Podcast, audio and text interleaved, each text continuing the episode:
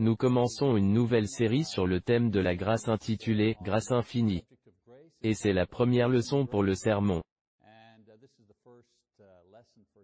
Dans cette série de prédications intitulée « Qu'est-ce qui est si bien dans la bonne nouvelle ?», il y aura six leçons dans cette série particulière.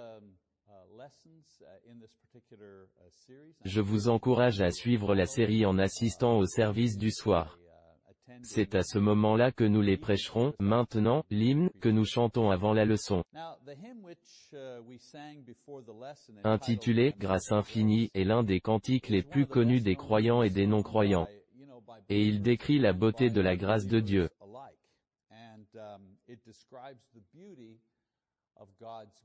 Qui est le thème de cette série de prédications. Il est intéressant de noter que c'est ce concept de grâce dans la religion chrétienne qui capture l'imagination des gens. Lorsqu'ils pensent au christianisme, je pense que quand ils pensent au christianisme, ils y pensent vraiment profondément, ils ne pensent pas seulement au bâtiment et ainsi de suite, ils pensent au cœur et à l'âme, de cette religion. Et le cœur et l'âme de cette religion est le concept de grâce.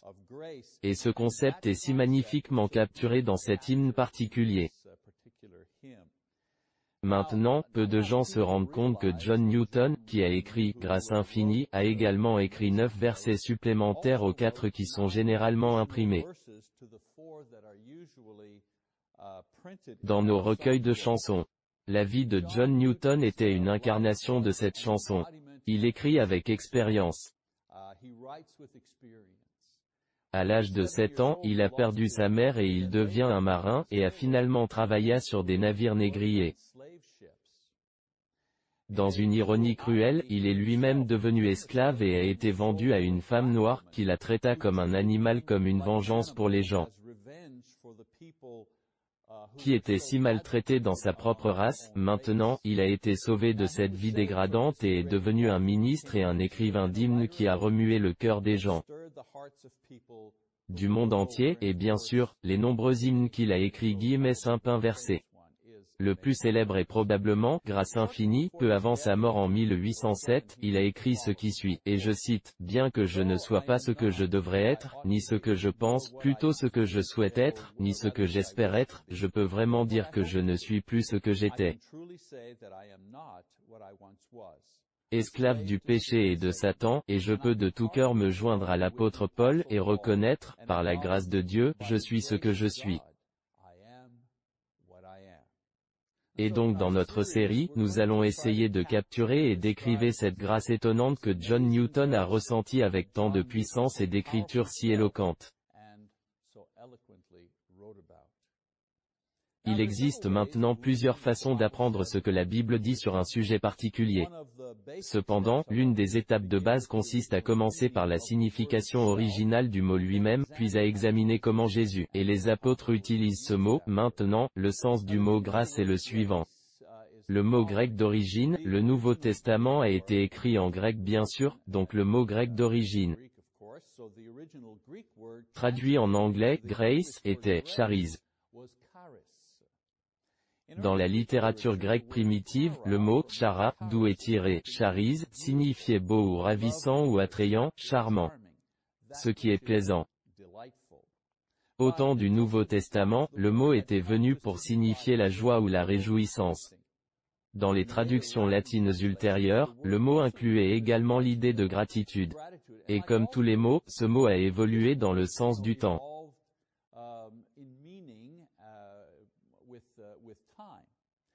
Ainsi, lorsque toutes les idées sont combinées, notre mot grâce se réfère à ce qui est beau, heureux, généreux, comme donner ou recevoir un cadeau. Nous savons que la grâce n'est pas une chose en soi. Vous ne pouvez pas toucher la grâce. Ce n'est pas un objet. Ce n'est pas une chaise ou quelque chose comme ça. Ce n'est pas un objet physique. C'est un mot qui décrit la nature et la valeur d'autre chose, généralement quelqu'un d'autre. Dans la littérature normale, il était utilisé pour décrire un esprit de générosité, de gentillesse et de beauté. En d'autres termes, nous dirions qu'il est courtois. Nous comprenons ce que cela signifie. Quelqu'un qui est miséricordieux et gentil. Ou elle est gracieuse, quelque chose, quelqu'un, une femme, belle à regarder et ses mouvements et son attitude. et ainsi de suite sont gracieux. Maintenant, en termes bibliques, le mot a été utilisé pour décrire les attitudes de Dieu et les actions de Dieu envers l'humanité. Ce que Dieu a fait pour l'homme depuis la création de l'univers jusqu'au salut de son âme, tout cela est appelé grâce. La grâce de Dieu. Maintenant, le mot est utilisé de diverses manières dans le Nouveau Testament, en fait 170 fois. Il est également fascinant de noter que l'apôtre Paul l'utilise 101 fois. Il est le champion du mot grâce dans ses écrits. Il est également intéressant de noter que Jésus n'a jamais utilisé le mot grâce, car la Bible se réfère à lui comme l'incarnation de la grâce. Jean, dans Jean chapitre 1, verset 17 dit, Car la loi a été donnée par Moïse, la grâce et la vérité sont venues par Jésus-Christ. Donc parce que la grâce est qu'un sujet simple mais vaste, il y a beaucoup de malentendus sur la grâce.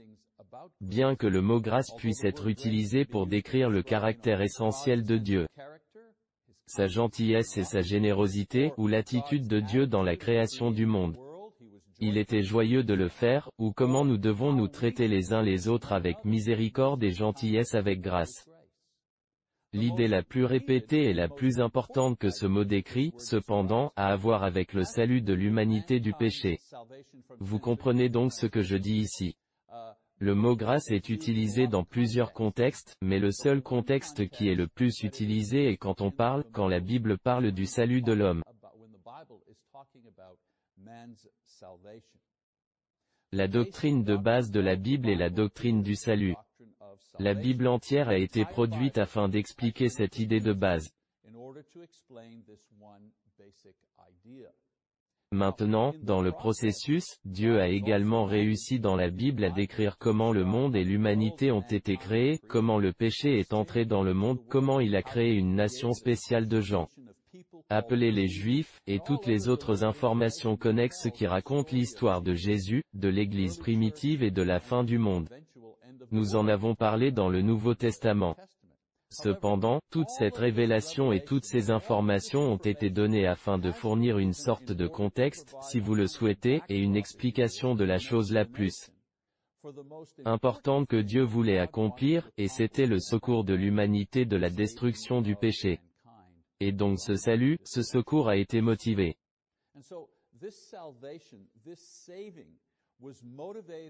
Regardez bien, par sa grâce. C'est pourquoi la Bible l'appelle le salut par grâce. Lisons le passage, que direz-vous, si vous avez vos Bibles?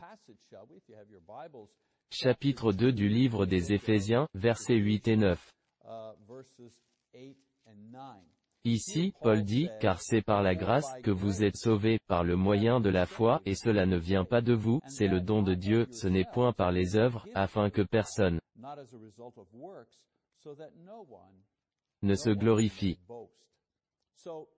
Le salut par grâce est donc la doctrine essentielle de la Bible. C'est l'idée clé. C'est l'essentiel si vous le souhaitez. Le salut est ce que Dieu a fait, et la grâce est la raison pour laquelle il l'a fait et comment il l'a accompli. C'est pourquoi l'étude de la grâce est si importante. C'est l'étude du caractère et de la motivation de Dieu en faisant ce qu'il a fait pour nous, en particulier dans le domaine du salut. Ainsi, lorsque nous utiliserons le terme de grâce dans notre série, nous ferons référence à la bonté, à la générosité et à la joie de Dieu ainsi qu'à sa méthode pour sauver l'homme pécheur. Maintenant, croyez-le ou non, il y a des gens qui pensent que la grâce ou trop de grâce est dangereuse.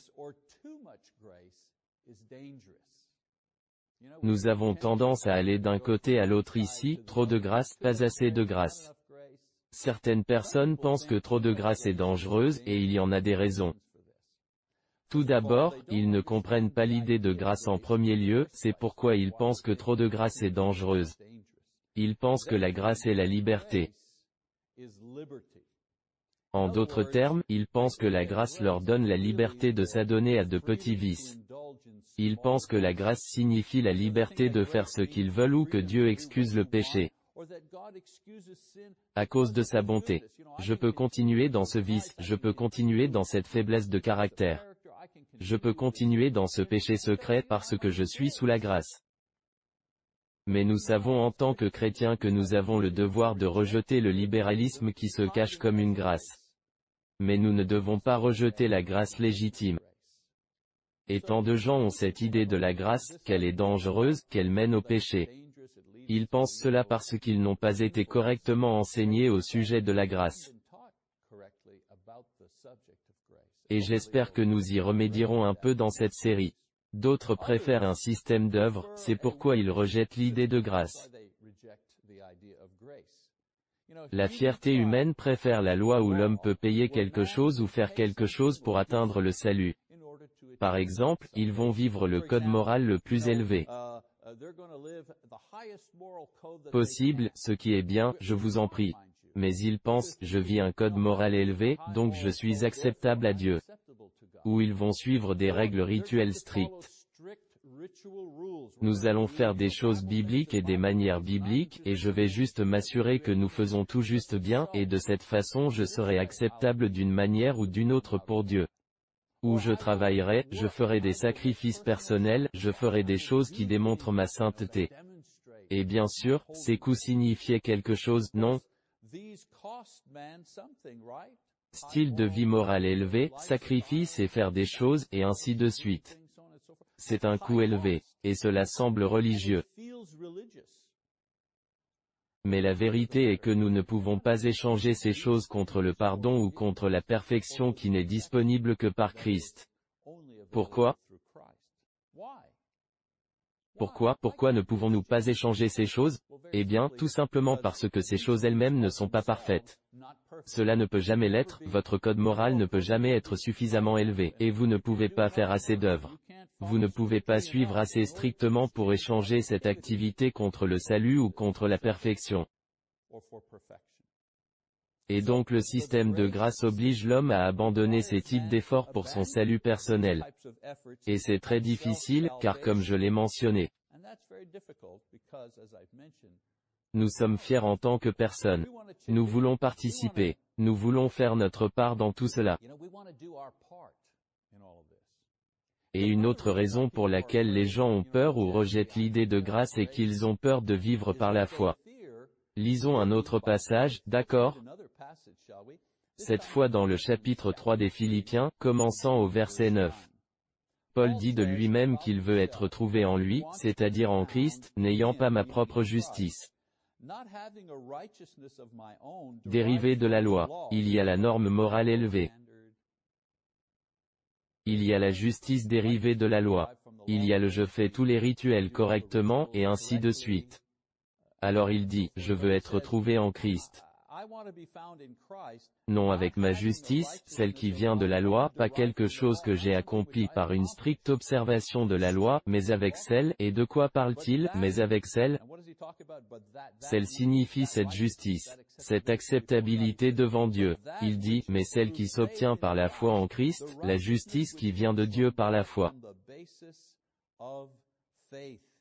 afin que je le connaisse et la puissance de sa résurrection et la communion de ses souffrances, en devenant conforme à lui dans sa mort pour parvenir à la résurrection d'entre les morts. Ainsi, entre autres choses, Paul dit, la grâce exige que nous dépendions totalement de Dieu pour la justice. Il nous donnera la justice. Nous ne pouvons pas l'accomplir, et Paul dit, vous savez quoi, c'est la justice, que je veux. Et cette offre semble souvent trop belle pour être vraie pour les gens qui ont peur de la grâce. Oh, je vais être, je vais être en accord avec Dieu.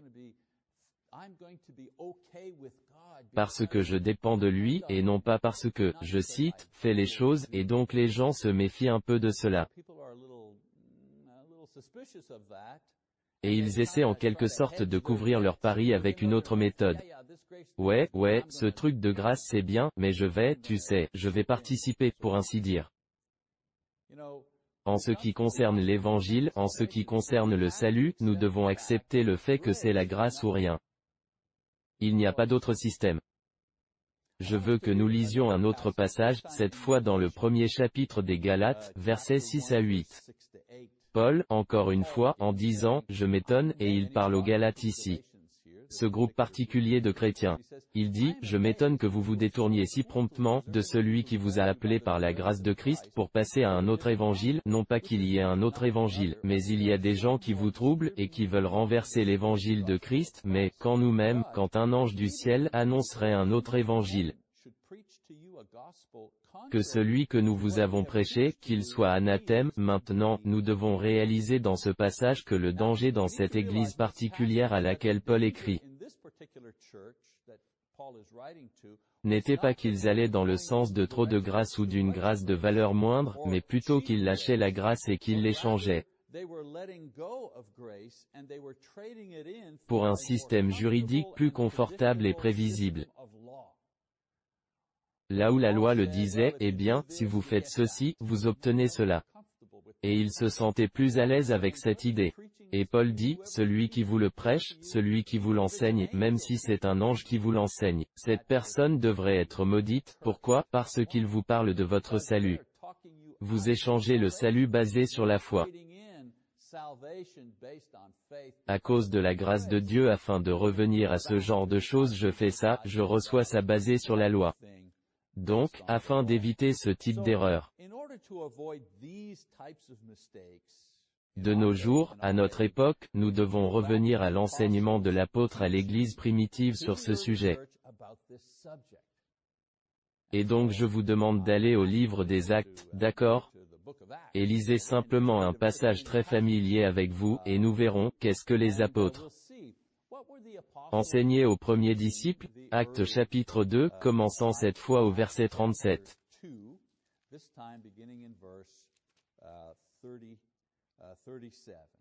Et c'est là que Pierre prêche l'évangile au peuple le jour de la Pentecôte. Il leur a prêché sur la naissance et bien sur la vie, le ministère, la mort et la résurrection de Jésus-Christ. Et bien sûr, il dit aux gens que vous êtes coupables de l'avoir crucifié. Ce péché est sur toi. Vous avez rejeté votre Messie. Vous l'avez mis à mort de vos propres mains. Et donc nous prenons le verset du verset 37, et il dit, après avoir, la foule signifiant, après avoir entendu ce discours, ils eurent le cœur vivement touché, et ils dirent à Pierre et aux autres apôtres, Hommes frères, que ferons-nous? Et Pierre leur dit, Repentez-vous, et que chacun de vous, soit baptisé au nom de Jésus-Christ, pour le pardon de vos péchés, et vous recevrez le don du Saint-Esprit car la promesse est pour vous, pour vos enfants, et pour tous ceux qui sont au loin, en aussi grand nombre, que le Seigneur notre Dieu les appellera, et, par plusieurs autres paroles, il les conjurait et les exhortait, disant, Sauvez-vous de cette génération perverse, ceux qui acceptèrent sa parole furent baptisés, et, en ce jour-là, le nombre des disciples s'augmenta d'environ trois mille âmes.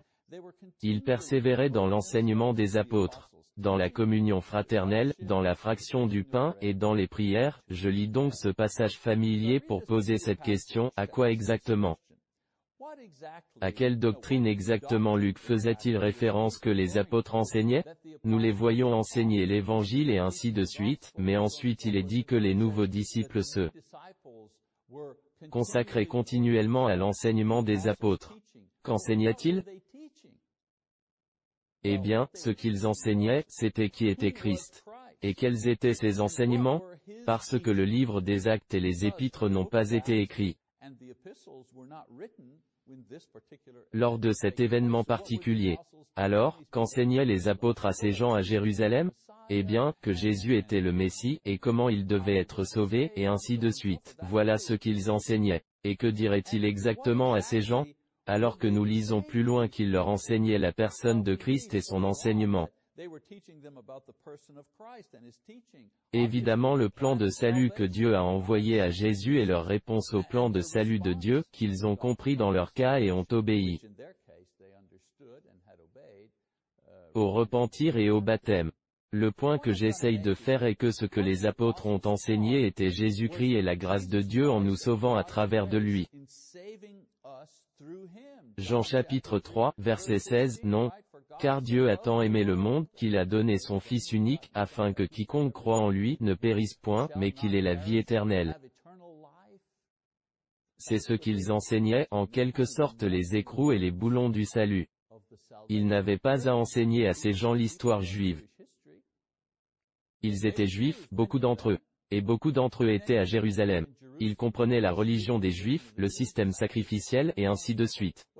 Ce que faisaient les apôtres, c'était de mettre en contexte toutes ces choses qui étaient écrites dans l'Ancien Testament et de montrer comment Jésus accomplissait toutes ces choses et comment Dieu a utilisé Jésus pour les sauver.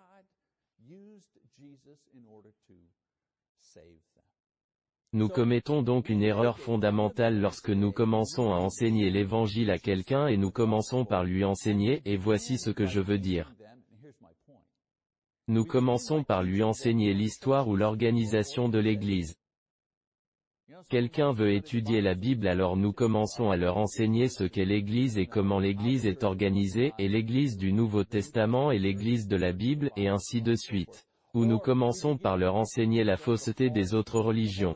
Cette religion n'est pas vraie, cette religion fait une erreur, et ainsi de suite. Ou nous commençons à leur apprendre à répondre à l'Évangile. Nous commençons à leur apprendre que, eh bien, ils doivent être baptisés, ils doivent se repentir. Ils ont besoin de confesser Christ, et ainsi de suite. Lorsque nous faisons ce genre de choses plutôt que de leur enseigner la bonne nouvelle de l'Évangile, c'est le fait que nous sommes sauvés par la grâce de Dieu par la foi. Tu vois ce que je dis? Je ne dis pas que ces autres choses ne sont pas importantes, je veux juste dire que nous avons la chose à l'envers. Lorsque les apôtres enseignaient au peuple à la Pentecôte, remarquez quand Pierre prêchait, il ne prêchait pas sur l'histoire juive, il ne prêchait pas sur la façon dont l'Église serait organisée. Il prêchait l'Évangile, la bonne nouvelle. Et donc le premier point que je veux vraiment faire dans notre série sur la grâce et le salut est le suivant. Nous sommes sauvés par la grâce de Dieu. En d'autres termes, en raison de sa gentillesse et de sa miséricorde, de son amour et de sa générosité, c'est la motivation pour le salut. C'est ce qui l'a ému, c'est pourquoi. Donc, quand nous disons que nous sommes sauvés par la grâce, c'est de cela que nous parlons. La raison pour laquelle nous avons accès au salut. Et parce que Dieu est gracieux, très bien, numéro 2. Nous sommes sauvés par la foi en Jésus-Christ. Telle est la méthode, contrairement à aucun salut ou salut par la loi. Écoutez, Dieu a un choix à faire ici. L'homme a péché, Adam a péché. La nature de l'homme est tombée. Il est condamné. Dieu a donc le choix entre trois choses. 1. Eh bien, pas de salut. Vous savez quoi, vous avez tout gâché. Je t'ai dit quoi faire. Je t'ai tout donné, tu es allé tout gâcher. Tant pis, si triste tu es tout seul, et finalement, la dévolution de l'humanité et de la terre qui finit par le monde qui se tue. Il ne reste rien. C'est une façon de procéder. Deuxièmement, eh bien, peut-être que je pourrais simplement faire des robots. J'ai fait une erreur avec Adam, je lui ai donné le libre arbitre. Je vais faire autre chose. Les gens qui viennent après lui n'auront pas de libre arbitre. Ils devront obéir. Voilà un deuxième choix. Et puis le troisième choix est de maintenir le libre arbitre mais d'offrir le salut. Et la méthode par laquelle un individu est sauvé sera qu'il croit en Dieu et se fie à lui pour lui donner cela en fonction de sa foi en Jésus-Christ.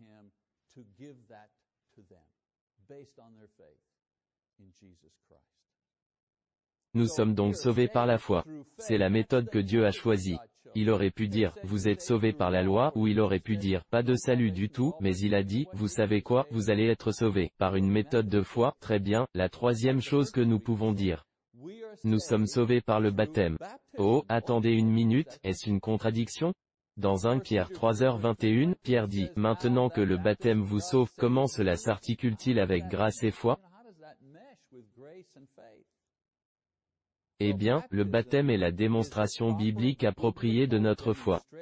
C'est là que cela appartient. Contrairement à répondre par ascension intellectuelle. Juste mon onde cérébrale décide que je crois.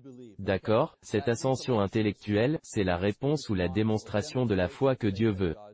Ou peut-être devrions-nous nous croiser, c'est peut-être la démonstration de la foi. Ou peut-être devrions-nous simplement sauver les mots suivants, j'accepte Jésus comme mon sauveur personnel. C'est peut-être la réponse de la foi. Ou peut-être que nous commençons à parler en langue ou à faire des miracles. Il y a une réponse de foi. Mais la Bible dit que Dieu a donné le baptême. Émergeant dans l'eau, c'est la réponse de la foi. C'est l'expression de la foi que Dieu a donnée à l'homme afin de démontrer sa croyance en Jésus-Christ.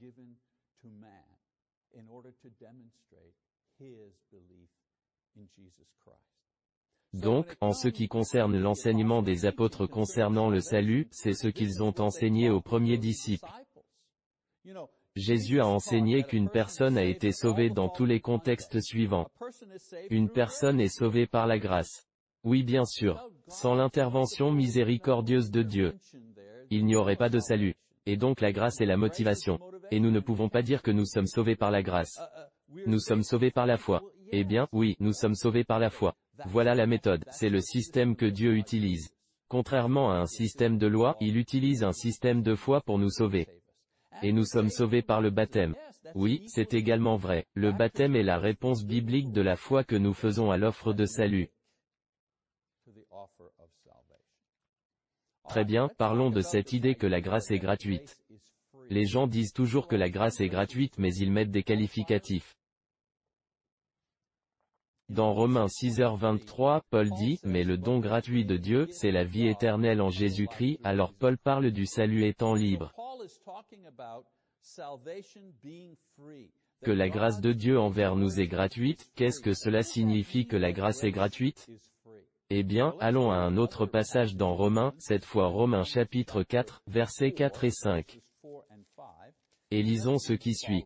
Encore une fois, Paul, il dit, Or, à celui qui fait une œuvre, le salaire est imputé, non comme une grâce, mais comme une chose due, et à celui qui ne fait point d'œuvre, mais qui croit en celui qui justifie l'impie, sa foi lui est imputée à justice, alors, que dit Paul de celui qui travaille?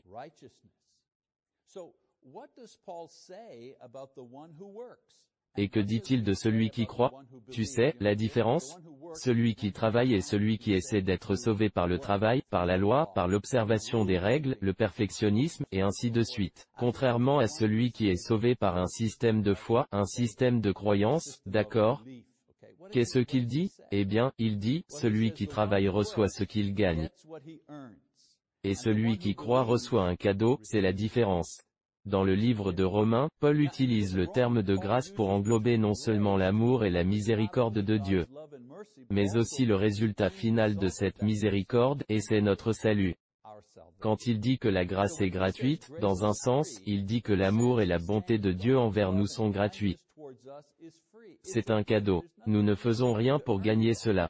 Il dit également que le résultat final de cet amour et de cette miséricorde, qui est notre salut, est également gratuit. C'est aussi un cadeau. Il n'y a jamais de problème avec l'attitude de Dieu ou le don de Dieu. Le problème est toujours avec l'homme et sa compréhension et son attitude. Maintenant, une idée qui pose problème à beaucoup est l'idée de la grâce de Dieu, l'idée que la grâce de Dieu est gratuite. Et voici pourquoi ils ont un problème avec ça. Tout d'abord, ils pensent que la grâce gratuite implique que l'homme est totalement impuissant. Eh bien, c'est vrai, il l'est, si la grâce, qui est la bonté de Dieu et le salut ultime de l'homme. Si la grâce est gratuite, cela signifie que l'homme ne peut rien faire pour le gagner même s'il le voulait. Deuxièmement, la grâce gratuite élimine ce genre de religion bootstrap, vous vous prenez en main et vous vous levez. La grâce gratuite élimine le christianisme comme un cours d'auto-amélioration. Tout ce que vous avez à faire est de croire en vous, faites-le, et ainsi de suite.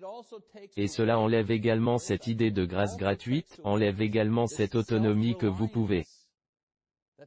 Assister à un camp d'entraînement, vous entraîner spirituellement pour arriver où vous voulez aller. Nous ne savons pas ce que signifie être totalement, totalement dépendant de Dieu, et nous ne voulons généralement pas apprendre. Et pourtant, l'idée de grâce nous oblige à réaliser. que nous sommes totalement dépendants de Dieu pour tout, y compris le salut. Une autre peur, si vous le souhaitez. Et cette grâce gratuite ou une autre peur de l'idée de la grâce gratuite, parce qu'ils pensent qu'elle élimine la responsabilité humaine. Ouais, ouais, la grâce est gratuite, mais nous devons faire quelque chose. Vous savez, d'après mon expérience, j'ai découvert que vous pouvez prêcher tout ce que vous voulez sur les cinq étapes du salut, entendre, croire, confesser, se repentir.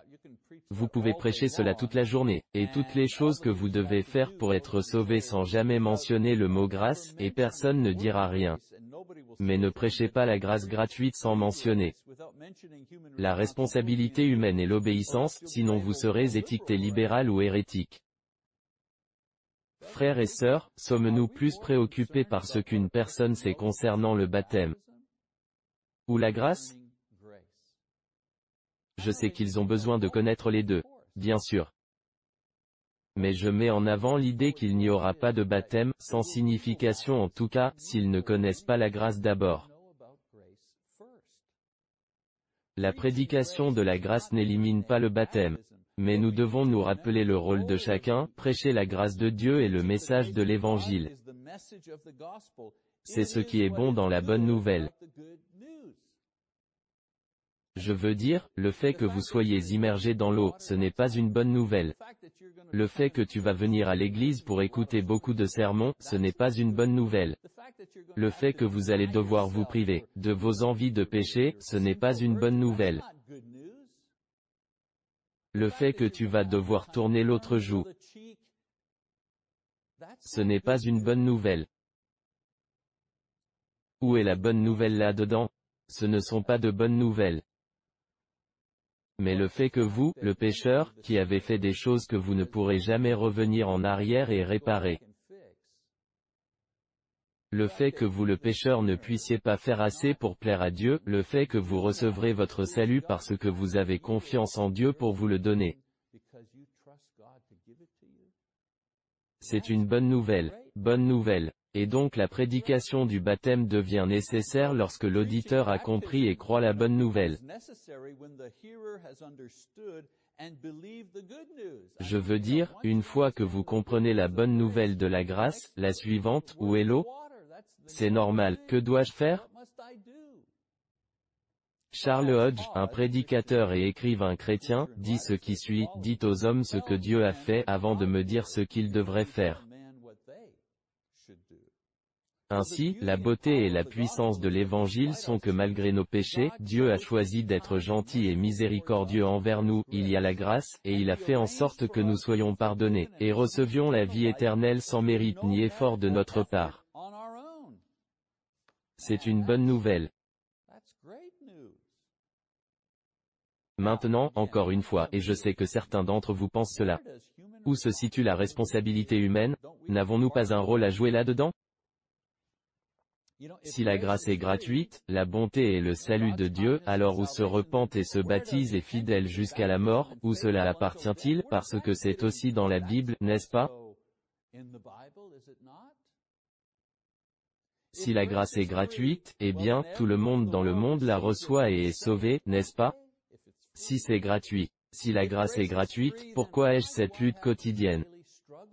En tant que chrétien eh bien, ce n'est pas que la grâce le demande ou l'exige. C'est ainsi que la loi parle. La loi demande, la loi exige l'obéissance, une performance parfaite, et ainsi de suite. C'est le langage de la loi. La grâce n'exige pas. La grâce produit. Voilà la différence. La grâce donne, la grâce motive, la grâce provoque.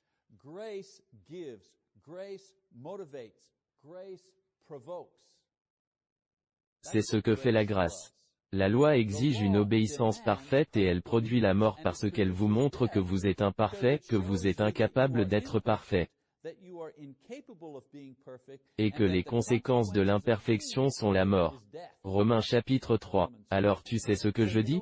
C'est ce que fait la loi. C'est exactement ce que la loi a été conçue. La grâce, d'autre part, demande rien. Elle n'exige rien. Elle révèle l'amour impressionnant de Dieu dans la croix de Jésus et ce faisant, regardez bien, elle produit la foi, elle produit le repentir, elle produit l'obéissance.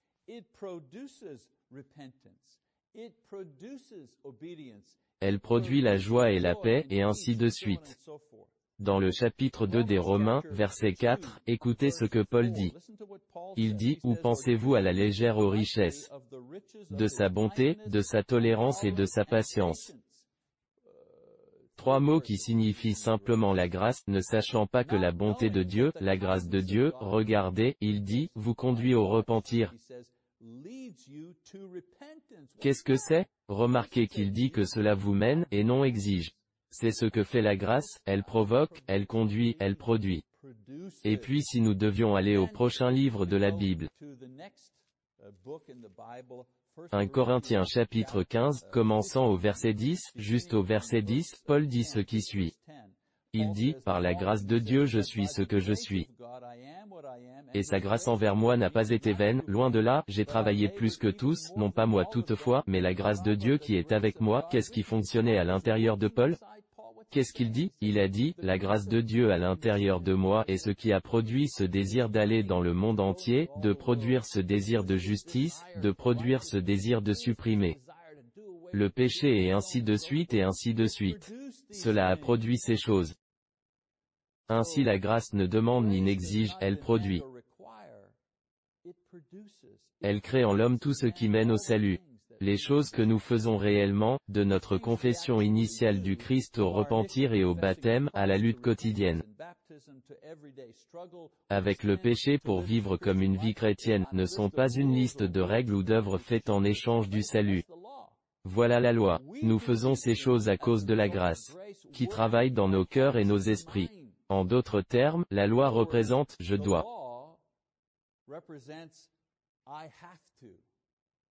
La grâce d'autre part dit, je veux, je veux plaire à Dieu. Je veux faire ce qui est bien. Je veux en finir avec le péché. Le péché dans ma vie me rend triste. Je déteste le péché dans ma chair. Je veux m'en débarrasser. Qui produit ce désir en vous? Pas le diable. Pas toi-même, pas la loi. La grâce est ce qui produit cela dans l'âme d'une personne. Et ainsi, la grâce de Dieu nous transforme. De gens qui doivent aux gens qui veulent. Je veux me repentir. Je veux me faire baptiser. Je veux servir, je veux donner, je veux faire ce qui est bien. Je veux rester fidèle. La grâce produit ce genre de personne. Je deviens ce genre de personne à cause de la grâce. La loi n'a pas ce pouvoir. Seulement la grâce a ce pouvoir, et la grâce est gratuite. Et alors, qu'est-ce qui est si bien dans la bonne nouvelle? Eh bien, à cause de sa grâce, Dieu offre le salut. Et la vie éternelle à tout le monde sur la base de la foi, pas de la loi, ou de la connaissance ou de la culture. Je vais le dire d'une autre manière. Qu'est-ce qui est si bien dans la bonne nouvelle? La grâce de Dieu permet à toutes les personnes d'aller au ciel parce qu'elles croient et non parce qu'elles sont parfaites.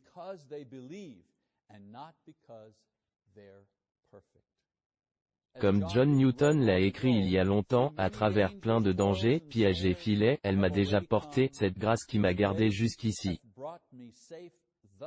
J'en suis sûr me conduira chez moi, et alors que nous clôturons cette première leçon de la série, je vous invite à venir écouter les sermons restants sur ce sujet dans les semaines à venir les dimanches soirs. Et la prochaine leçon de la série, Grâce infinie, sera intitulée, Le vrai plan du salut. Mais en terminant, J'invite tous ceux qui ont été touchés par la grâce étonnante de Dieu à se repentir de leurs péchés, à confesser le Christ, à se faire baptiser aujourd'hui sans hésitation. Et j'invite également les chrétiens qui ont besoin d'être restaurés à cause de leur infidélité ou de leur fierté à revenir au confort et à la protection de la grâce de Dieu. Et en terminant, je vous laisse avec le treizième et dernier couplet que Newton a écrit pour ce grand hymne, qui n'est en fait pas dans nos recueils de chansons.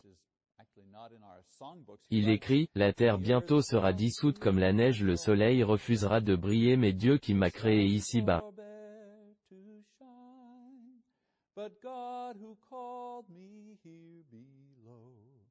régnera à jamais. Donc, si Dieu vous appelle ici-bas, comme l'écrit John Newton, venez maintenant alors que nous sommes debout et que nous chantons. La grâce pour les débutants. Qu'est-ce qui est si bien dans la bonne nouvelle,